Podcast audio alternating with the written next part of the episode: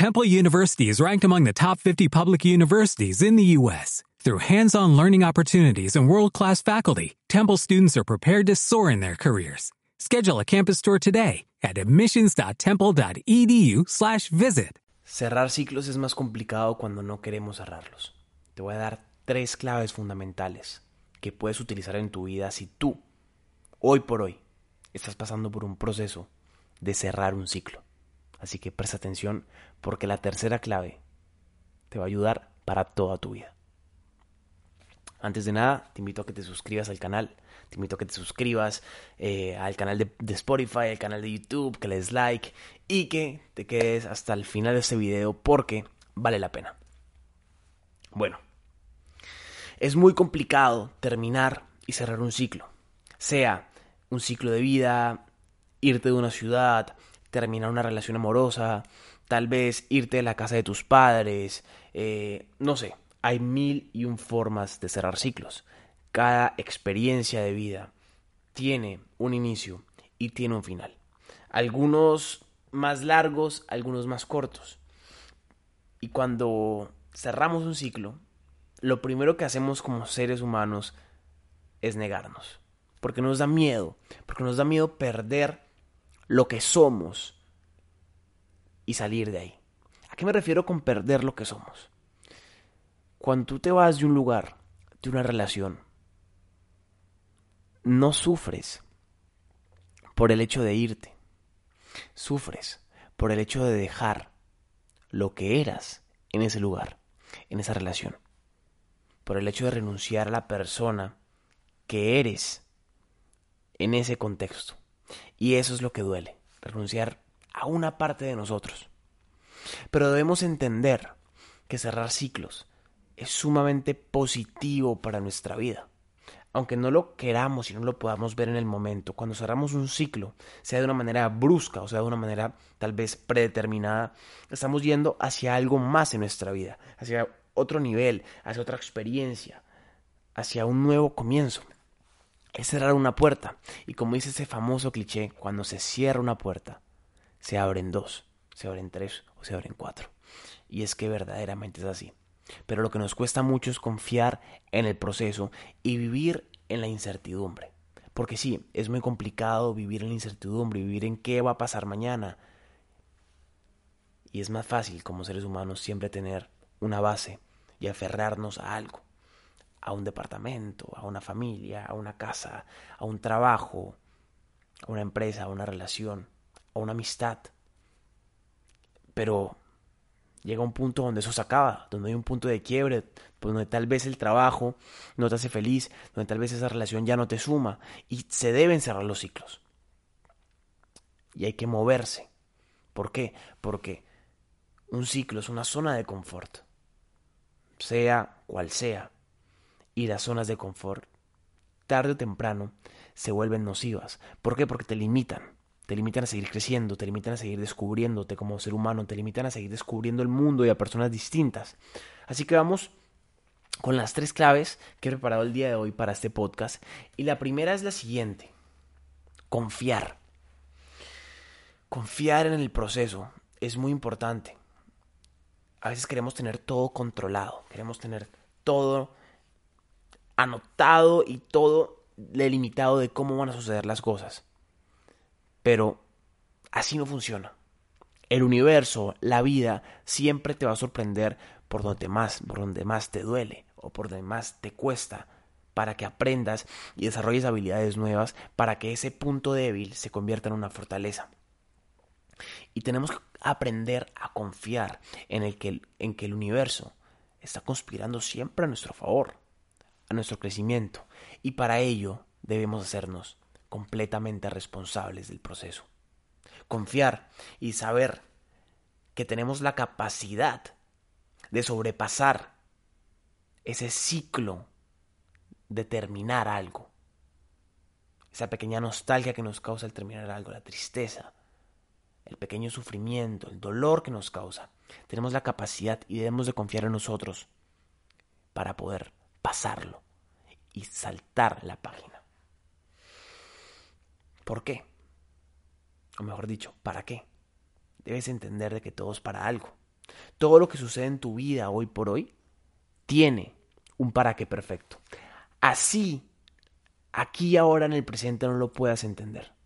Tal vez mañana los universos se me van a confabular y vas a decir, oye, sí, era por esto, era para esto. Así que confía en el proceso. Y también vive tu luto. Mucha gente no cierra los ciclos por miedo a vivir el luto. Y confiar en el proceso conlleva confiar en que el luto tiene un principio y un final. También es un ciclo. Un luto es un ciclo. ¿Qué es el luto? Es el momento, el día, la semana, el mes, donde nuestras emociones se sensibilizan a causa de terminar eso. Te da tristeza dejar esa relación, te da tristeza dejar el trabajo, te da mucha, mucha nostalgia dejar a tu familia. Eso es un luto, es un proceso de aceptación que es entendible y que tienes que aprender a vivirlo, que no puedes no vivirlo, porque todo lo que tú no lloras te ahoga por dentro. Acuérdate de eso. Otra cosa con respecto al luto es no buscar las salidas fáciles. Como seres humanos siempre queremos buscar las salidas fáciles, siempre queremos ver qué nos puede ayudar para no estar tristes, para no estar tan mal, para no vivir el luto. Y no hay salidas fáciles cuando cerramos un ciclo. Tarde o temprano, tarde o temprano te va a doler. Así que no pienses que la fiesta, el alcohol, las drogas, tus amigos, estar siempre ocupado te va a ayudar. No, esto lo único que va a hacer es alargar el sufrimiento. Y eso va a llegar. Así que ese es el primer punto. Confía en ti, confía en el proceso, confía en el para qué de la vida, confía en la incertidumbre. También confía en que tu luto también es un ciclo y hay que respetarlo. El luto se tiene que respetar, tanto como te respetas a ti mismo. Aquel que no respeta sus lutos y no se permite vivir su luto, no se respeta a sí mismo, no respeta sus emociones, no respeta su paz mental. El segundo punto, y que también es muy importante, es entender. Una vez ya pasaste el proceso complicado, siéntate a entender las razones por las cuales ese ciclo se tuvo que haber terminado y todo aquello que te enseñó. Porque terminar un ciclo y no aprender de él es nunca haber vivido un ciclo. Y si no aprendes de tus ciclos, los vas a repetir una y otra y otra y otra vez hasta que tomes la responsabilidad de aprender de los sucesos que viviste. Tienes que aprender. Entonces entiende él para qué sucedió lo que sucedió comprende, estudia esas situaciones, porque es tu vida, son tus circunstancias, son, son, tus historias, y si tú no te tomas el tiempo de estudiarlas y a su vez de entenderlas, pues nadie lo va a hacer por ti, nadie, absolutamente nadie. Y ahora sí, llegamos al tercer punto, que es una clave bastante importante bastante, bastante importante, que no te va a servir simplemente para cerrar ciclos, sino para la vida. Y es soltar. Puede sonar muy simple y puede sonar muy... Para eso, no. Soltar. Qué palabra tan corta, pero tan profunda. Aprende a soltar. Siempre como seres humanos queremos aferrarnos al pasado y a lo que vivimos, y eso lo único que hace es cerrarnos las puertas de un futuro magnífico. Aprende a soltar. Ya confías en el proceso, ya entendiste lo que sucedió. Ahora suelta. Suelta y confía. Y eso hace un ciclo también. Confías en el proceso. Entiendes el proceso. Lo sueltas. Confías, entiendes, sueltas. Eso es un ciclo perfecto, es una trilogía perfecta. Suelta. Deja de aferrarte al pasado. Deja de cargar con una maleta que no te pertenece. Saca de tu maleta todas aquellas piedras, todas aquellas circunstancias de lo que ya viviste y que ya no te sirven ahora. Y ve más ligero de peso. Soltar es un gran regalo que nos hacemos a nosotros mismos. Pregúntate, ¿estás soltando o cargas con las cargas del pasado? Valga la redundancia. Sé sincero contigo mismo. Suelta y confía.